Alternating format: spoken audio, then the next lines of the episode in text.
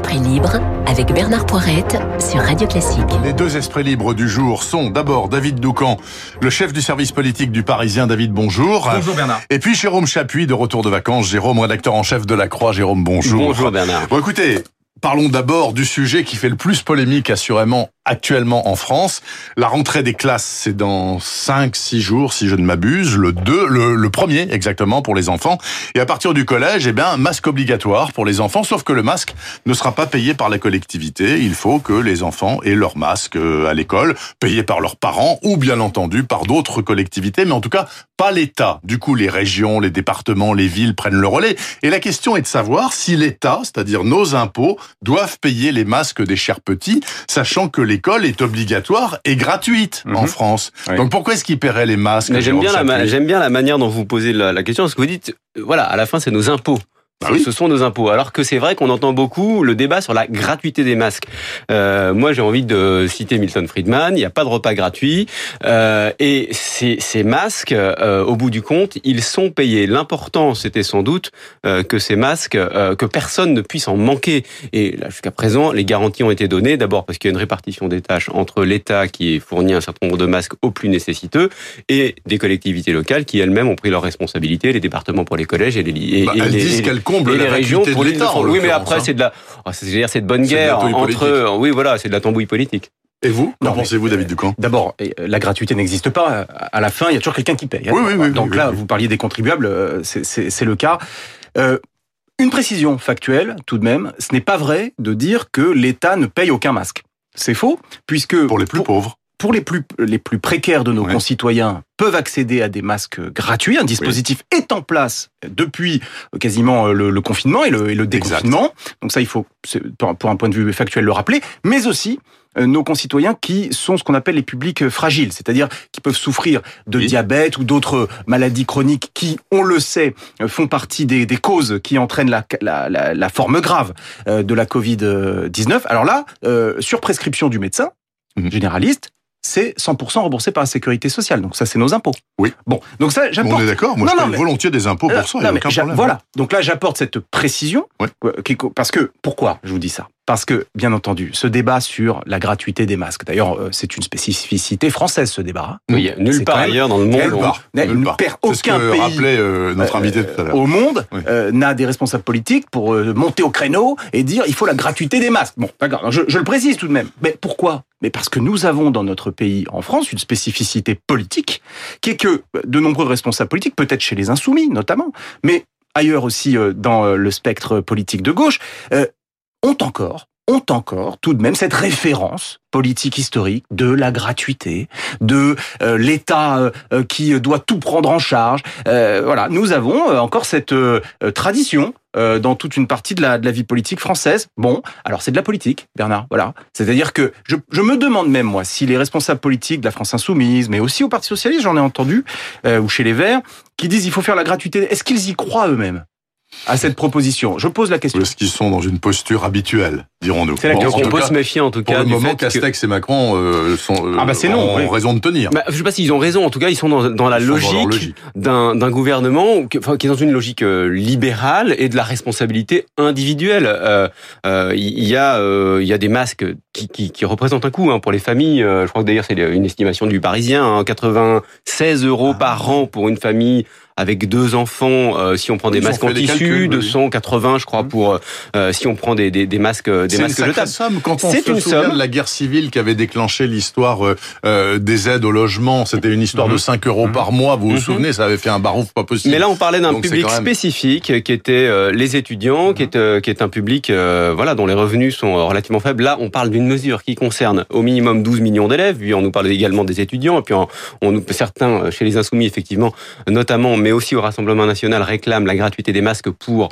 l'ensemble de la population. Mais on sait bien, encore une fois, que là, là, on, on l'a bien dit, il y a derrière ça une logique politique. Moi, je me méfie simplement euh, d'une mesure qui est réclamée par l'ensemble de l'opposition, euh, parce que quand on est dans l'opposition, bah, évidemment, on, on est plus dans l'incantation euh, que dans le réalisme. Pas par les républicains, Jérôme. J'ai entendu encore ce matin Eric Woerth dire il est normal que chacun paye son masque. Euh, avec les dispositifs que j'ai évoqués tout Oui, à l'heure, pour les plus précaires de nos concitoyens. On reste dans une histoire dessous parce que j'ai trouvé euh, dans votre journal, Le Parisien, David Doucan, une info extraordinaire. Il y a des élus, euh, notamment écologistes, qui disent c'est insoutenable, il faut absolument arrêter les avions qui passent le long des plages et qui traînent une banderole publicitaire derrière eux. Euh, D'abord, ça va à l'encontre des 150 prescriptions de la Convention citoyenne sur le climat. Ça encourage à la consommation. C'est des avions donc qui polluent, etc., etc. Et donc, euh, il y a très peu de ce genre de choses. Il y a deux, trois entreprises qui font ça, euh, quelques semaines dans l'année, euh, dont c'est une condition de survie. Il y a quelques centaines d'emplois en jeu, peut-être. Mais sur le fond des choses, est-ce qu'il vous semble, David Doucan, qu'ils ont raison de demander cette interdiction? Alors, vous invitez euh, demain matin euh, Éric Dupont-Moretti, le ministre de la Justice, nouveau garde des Sceaux, et vous lui demandez si c'est une mesure d'ayatollah. voilà, je, je, je fais cette référence, vous savez que dans la Oui, préface oui, oui, du bouquin il- de Monsieur. Et il évoquait les ayatollahs de l'écologie. Non, euh, cette boutade mise de côté, posons-nous la question de l'efficacité de la lutte euh, contre le dérèglement climatique. Euh, Vous le, vous le précisiez, Bernard, à l'instant. Quelques petites entreprises, une partie de l'année, de temps en temps un vol. Bon, donc est-ce que c'est ça Est-ce que c'est interdire cette activité économique-là? Je Mais pose c'est la question. symbolique. C'est ça, c'est dans le symbole. Oui, à mais force de faire du symbole, est-ce qu'on ne perd pas de vue l'efficacité Hmm. et la réalité du combat écologique? Est-ce qu'on n'affaiblit pas la cause de l'écologie en donnant euh, à ceux qui s'y opposent, parce que certains s'y opposent de manière cynique? Hmm. Voilà, il faut, euh, il faut pas le, le négliger. Est-ce qu'on ne donne pas aux opposants de la lutte contre le dérèglement climatique des armes? En, en, en- promouvant ce genre de mesures qui effectivement relèvent du symbole, mais donnent le sentiment d'une écologie euh, punitive, d'une écologie euh, trop agressive et d'une écologie qui ne euh, euh, qui, qui oublie le, le big picture la- la- la- la- la- Hmm. hein, pour se concentrer sur des détails et des symboles. Attention à cela. Et vous, qu'en pensez-vous moi, je, euh, alors, je suis tout à fait dans la ligne, c'est-à-dire que l'écologie, c'est une affaire trop sérieuse pour se limiter à des gadgets. Il y a un moment. Moi, j'ai vu passer un de ces avions là sur une plage Oui, d'Aquitaine. là, y euh, a- c'est- mais non, mais moi, je trouve que, à titre personnel, ça évoque tout de suite Pour beaucoup de choses. C'est pour les cannelés. Pour ouais. les cannelés. En plus, c'est une excellente cause. Mais euh, je, je, je, je, je crois en plus, voilà, bon, à titre personnel, ça évoque des souvenirs, des souvenirs de, de jeunesse. C'est vrai que ça fait des années que j'en ai pas vu. Donc, j'imagine que ce n'est pas le, comment dire. Euh, C'est pas le delta qui va faire voilà. basculer la Euh, planète dans la catastrophe. ouais, voilà. Oui. Oui, mais vous savez, on vit dans un monde euh, pétri de symboles et dans une société tellement tendue sur des arguments, sur des croyances. sur- Bah, justement, détendons-nous un petit peu sur ce qui euh, n'en vaut pas vraiment la peine. Alors, euh, excusez-moi, je voudrais faire écouter juste aux auditeurs, puisque euh, c'était notre premier thème sur les masques gratuits Oui. ou pas à l'école. Euh, Monsieur Castex s'est exprimé il y a quelques minutes euh, chez nos confrères de France Inter euh, sur cette affaire des masques. Il confirme, hein, il confirme. Le masque à l'école, c'est pas une fourniture scolaire, c'est un outil de protection comme tous les citoyens dans la société. Pas de gratuité générale du masque, pas plus qu'il n'en existe ailleurs. On cible les vulnérables à la maladie et les plus précaires. Et ce faisant, on est déjà bien en avance de ce que font tous les pays qui nous sont voisins. Sont formidables, hein, ces deux experts, Doucan et Chapuis. Ils ont dit exactement ce qu'a dit le Premier ministre, mais avant Non, le Premier ministre. Mais parce que Bernard, nous l'avions annoncé sur le site du Parisien dès hier après-midi, euh, exactement ce que. le- Exactement, le mais parce Premier que dans les mêmes termes, c'est vous qui avez écrit le discours de Castex, avouez tous les deux. Non, non, mais nous Non, avons pu. Moi je, moi, je vous le dis en toute transparence, j'ai échangé avec le Premier ministre Ah bah, hier très bien. euh, pour parler des sujets d'actualité brûlants de la rentrée, l'interroger, lui poser les questions, parce que cette rentrée, euh, pour lui, elle est, euh, elle est, bon, un, pardon du cliché. On dit toujours rentrer à, rentrer à haut risque, Mm. mais là, je pense que c'est vraiment le cas, parce que il y a eu cette arrivée surprise, euh, Bernard. Euh, Il a été auréolé parce que il était inconnu, il, euh, il arrive de, de, de son En territoire. six semaines, il a perdu 8 points de Bah, bien sûr. évidemment. Pourquoi? Parce qu'au bout d'un moment, les Français veulent des actes. Donc des actes sur la pandémie, ça veut dire que là, il va falloir que les choses soient très très claires pour les masques en Mais entreprise. ça commence etc. à être clair. Hein. Et attention, moi je, je, je dis attention aux dérogations. Attention aux dérogations qui peuvent générer Dans un sentiment d'injustice. Mais pour, et- et pourquoi pas Ben non, mais je sais, il faut poser la question. vraie- un vrai problème. on se pose la question. Pourquoi serions-nous, euh, pourquoi ferions-nous, euh, bénéficierions-nous d'une dérogation? Juste pour une question de qualité de son. C'est- tout ce que je demande. Je veux bien qu'on mette un masque si le son est le même. Eh ben, euh, Vous avez fait l'essai. Ben, Est-ce que a c'est vraiment si différent C'est un petit peu étouffé quand même. Enfin, Bon. moi, euh, selon moi. Bon, écoutez. euh, euh, alors, il y a, y a- y a plein de, de super sujets. Euh, J'ai vu également encore dans votre journal que euh, il y a une jeune Guadeloupéenne qui voulait concourir à Miss France et qui, dans le même temps, euh, faisait une pub contre euh, pour euh, le dépistage du cancer du sein. Donc, elle posait nue, torse nu. de manière à ce qu'on voit ses seins et voilà faites-vous dépister gna gna gna et le comité Miss France a dit ah non c'est contre les règles. Vous n'avez pas le droit d'être seins nus donc vous ne pouvez pas concourir à Miss France et donc elle ne peut pas concourir à Miss France. Elle dit bah tant pis. Entre Miss France et le cancer du sein je choisis le cancer du sein. Qu'en pensez-vous Jérôme Chapuis? Est-ce qu'il faut que je parle du concours Miss France parce que c'est l'actu, mais il y a des règles qu'il faut faire sauter Alors, parce qu'il y en a marre. Oui, mais trop alors le, le concours Miss France, euh, d'abord ça fait partie euh, de, c'est un peu le de la mythologie française. Voilà, c'est c'est notre patrimoine et euh, effectivement ils ont toujours, ça peut nous paraître un peu suranné. Euh, Mais ils ont toujours été assez stricts sur ces sur ces règles. Alors là, évidemment, ça se heurte à, à une autre euh, à une autre cause qui euh, qui est celle qui est celle de la lutte contre contre le cancer du sein. Moi, je pas je connais pas le détail de cette de, de, de cette affaire. Je connais pas cette jeune fille. Je- bon, elle a fait un choix que je trouve tout à fait respectable et Et les relativement gens et relativement dit, nous, on applique la règle Oui, qui est la voilà, nôtre. oui, voilà. oui. Et alors là, là-dessus, moi, je pense que euh, voilà, le, le, le comité Miss France applique ses règles. Cette Mm. jeune femme fait, fait, fait un choix en conscience. Je trouve que c'est euh, finalement relativement courageux de sa part. Alors, ce qui est amusant, c'est que dans la mise en page du Parisien ce matin, il y a cette affaire du Miss France, Mhm. et en dessous, il y a l'histoire des deux gendarmes des Pyrénées-Orientales qui ont verbalisé deux Ouais. filles qui étaient sur une plage au sein nu. Il y a les voisins de plage qui se sont plaints, etc. Alors que c'est légal. Le topless est légal en France, on est en David France, on n'est pas aux États-Unis. Et pourquoi pas donc à Miss France Moi, je, je, j'ai- il y a une, euh, c'est pas très original, mais il y a une peinture que j'adore, qui est La liberté guidant le peuple, Oui. d'Eugène Delacroix. Sur la, sur une peinture- un tableau magnifique sur lequel on a Marianne, Mm. et Marianne, et Marianne est libre Mm. parce qu'elle a le sein nu. Ben Voilà, donc tout est dit. bon, il n'y a plus que le comité Miss France vous intègre pour revoir les règles. Donc vous avez écrit le truc de Castex, vous devez intégrer le comité Miss France en plus. Bon, Messi, Messi, je me suis laissé voulez dire, dire Lionel que, voilà, il a 34 ans, hein, si je ne m'abuse, il a pris 8-2 contre le Bayern, c'est la honte absolue. Du coup, il veut quitter le Barça, ça c'est sûr. Mhm. Mais pour aller où? En pré-retraite, fortune faite, ou au Paris Saint-Germain, comme on, pourquoi pas, on peut commencer à délirer avec ça? Non, je pense qu'il y a beaucoup de clubs qui aimeraient l'accueillir. La question est de savoir combien de clubs peuvent l'accueillir. Paris Saint-Germain Bah, le pourrait prétendre, en tout cas financièrement. Euh, moi, j'ai j'ai entendu dire que de toute façon, il est attendu d'ici euh, à peu près un an euh, dans la franchise de David Beckham euh, Ah oui, en aux États-Unis euh, Oui. ou en, en Floride. En Floride Euh, mais euh, mais pour le reste, non. Ce qui, ce qui euh, Il faut pas acheter des fortunes des gars de 34 ans. ah, enfin après Si. c'est Lionel Messi. Mais oui, mais attendez, euh, bon, alors Lionel Messi, il a 34 ans, il court moins vite qu'à 25. Ah oui, oui, manifestement, si j'en juge par le, le résultat de son match contre le Bayern, effectivement. Mais j'ai Mais pas vu le match, Ouais. il a pas été bon? bah, en tout cas, ils ont été moins bons que le, que le Bayern. Non mais lui, Messi, parce que c'est sur lui qu'on compte, c'est comme Non, Neymar. après, il y a, y a, y a beaucoup de, de, de- c'est un dossier apparemment compliqué parce qu'il y a une mésentente entre lui et le président du Barça qui est lui-même fragilisé Ah, et peut-être y a-t-il un bras de fer qui se soldera à la fin par le départ du euh, euh, du président euh, du Barça.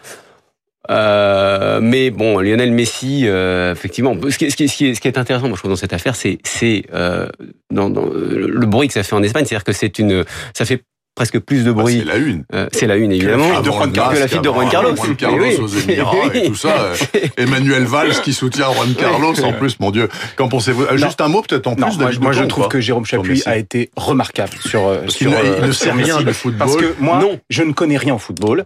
Lui non plus. Lui non plus. hein. Mais j'ai l'honnêteté de vous dire, je- là, j'ai pu vous faire de la croix, mais sur Messi, je, je, je n'y connais rien. Donc Voilà. il n'a rien à dire. J'ai rien à Ils sont formidables ces gars-là. Écoutez, passons un Messi. petit peu si vous le voulez. Euh, on verra ce qu'on peut faire encore dans les cinq minutes qui nous restent. J'aimerais quand même qu'on parle de cette nouvelle bavure policière aux États-Unis qui tombe en Mhm. plein dans la convention républicaine de Charlotte. Bon, ce gars euh, abattu de sept balles dans le dos. Il n'est pas mort, c'est un miracle parce que sept balles, mais il restera très certainement paralysé à vie. C'est la deuxième en trois mois, après celle dont on a beaucoup parlé à Minneapolis à la fin du mois de mai. Vu les États-Unis de 2020 comme ils sont aujourd'hui, David Doucan, ça peut influer en quoi que ce soit sur le 3 novembre? Oui, sans doute. Alors, d'abord, euh, sur ce genre de d'événements, euh, moi j'ai toujours une, grande prudence. Euh, les circonstances. Il y a une vidéo. N'est pas un procès. Exact. Bon, donc là, il y a une vidéo qui est euh, terriblement accablante, Accablante. pour les policiers, mais on sait par expérience que parfois une vidéo ne donne pas la réalité d'une situation. Donc moi je ne me prononce pas sur les faits en eux-mêmes. En revanche, ce qui est certain, c'est que et ça les statistiques aux États-Unis en, en attestent, c'est il est dangereux quand vous êtes un noir américain vous promener dans la rue Après parce 20 que heures. Mmh.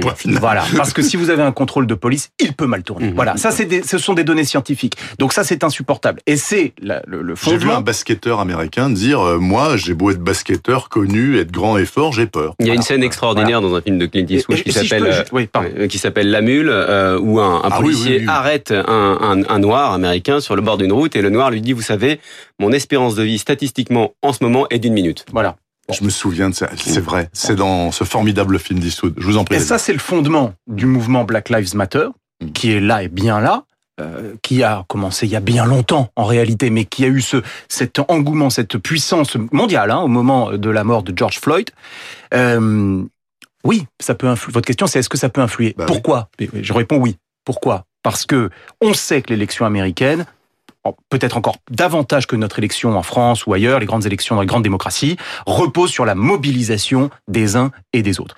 Lorsque euh, ce qu'on appelle la communauté américaine, euh, afro-américaine, ne se mobilise pas pour le candidat démocrate, c'est là où le candidat républicain a davantage de chances d'être élu. Il arrive. Exemple, Hillary Clinton. Bon. Donc, si, et là c'est tout le défi pour Joe Biden, il faut que Joe Biden, et, et quand bien même a-t-il nommé une afro-américaine euh, en candidate à la vice-présidence, est-ce que ça ne suffit pas? C'est toujours pareil, De- pas de paroles, des actes. Des actes, des engagements. Mm. Et c'est tout l'enjeu pour Joe Biden. Il faut que euh, toutes les forces euh, anti-Trump se mobilisent. La communauté afro-américaine doit en faire partie. En tout cas, du point de vue de Joe Biden.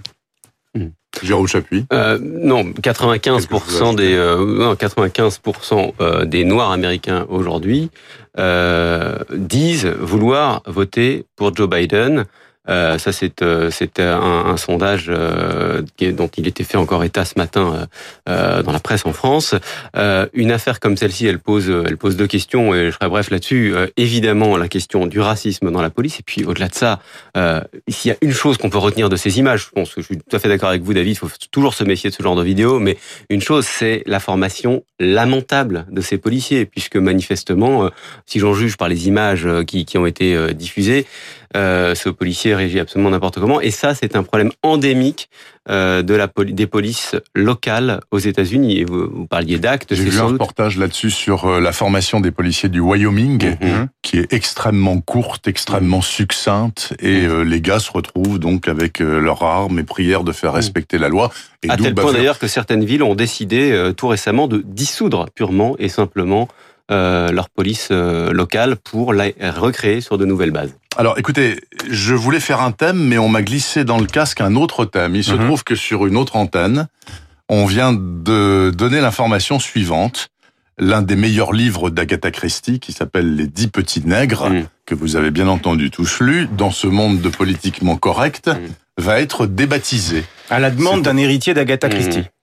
Bah, j'avais pas cette information complète. En une minute là, euh, je vous en prie, Jérôme Chapuis. Bah, euh, c'est comme euh, on enlève la cigarette euh, sur les photos de Prévert euh, Ah, moi, sur, dans le alors, sur métro. ce euh, terme-là, c'est- moi, je, je, je, je suis euh, sur le, le- le terme de nègre. Moi, je pense immédiatement à Aimé Césaire. Je pense à la négritude. Oui, oui, Et oui. je pense au fait que euh, il ne faut pas se priver les années 30. de ces mots. Il ne faut pas se priver de ces mots euh, pour dire des, des, des, des- pour dire des réalités. Après, voilà, il s'agit, comme vous l'avez dit, d'un des meilleurs livres d'Agatha Christie, l'un des plus connus. On peut commencer à débaptiser les livres, ça n'enlèvera rien. Et alors, il va être baptisé comment, David Je- je- je- dix petits noirs je euh, autour de la table quoi. Je, je l'ignore, mais euh, ce n'est pas en enlevant aux racistes leur vocabulaire des racistes. que vous faites disparaître le racisme. Si vous voulez combattre le racisme, combattez le racisme. Combattons le racisme. Débattons. Portons le fer, euh, la plume. Mais euh, interdire l'utilisation euh, d'un- vocabulaire ou fermer la chaîne YouTube d'un tel ou d'un autre, qu'est-ce que Sur le. Est-ce que vous croyez que ça, que tous ceux qui suivent un- quelqu'un comme Dieudonné euh, sont ébranlés dans leurs convictions racistes parce que sa chaîne YouTube a été fermée? J'en doute. David Doucan, donc du Parisien, Jérôme Chapuis de la Croix, c'était les esprits libres excellents de ce matin. Et j'ai la réponse. Comment va être rebaptisé Alors, le livre? Ils étaient 10. Bon. C'est Ben le voilà. nouveau titre. Voilà. Météo et flash avec la bourse à suivre sur Radio Classique dans un instant. Il est 8h59.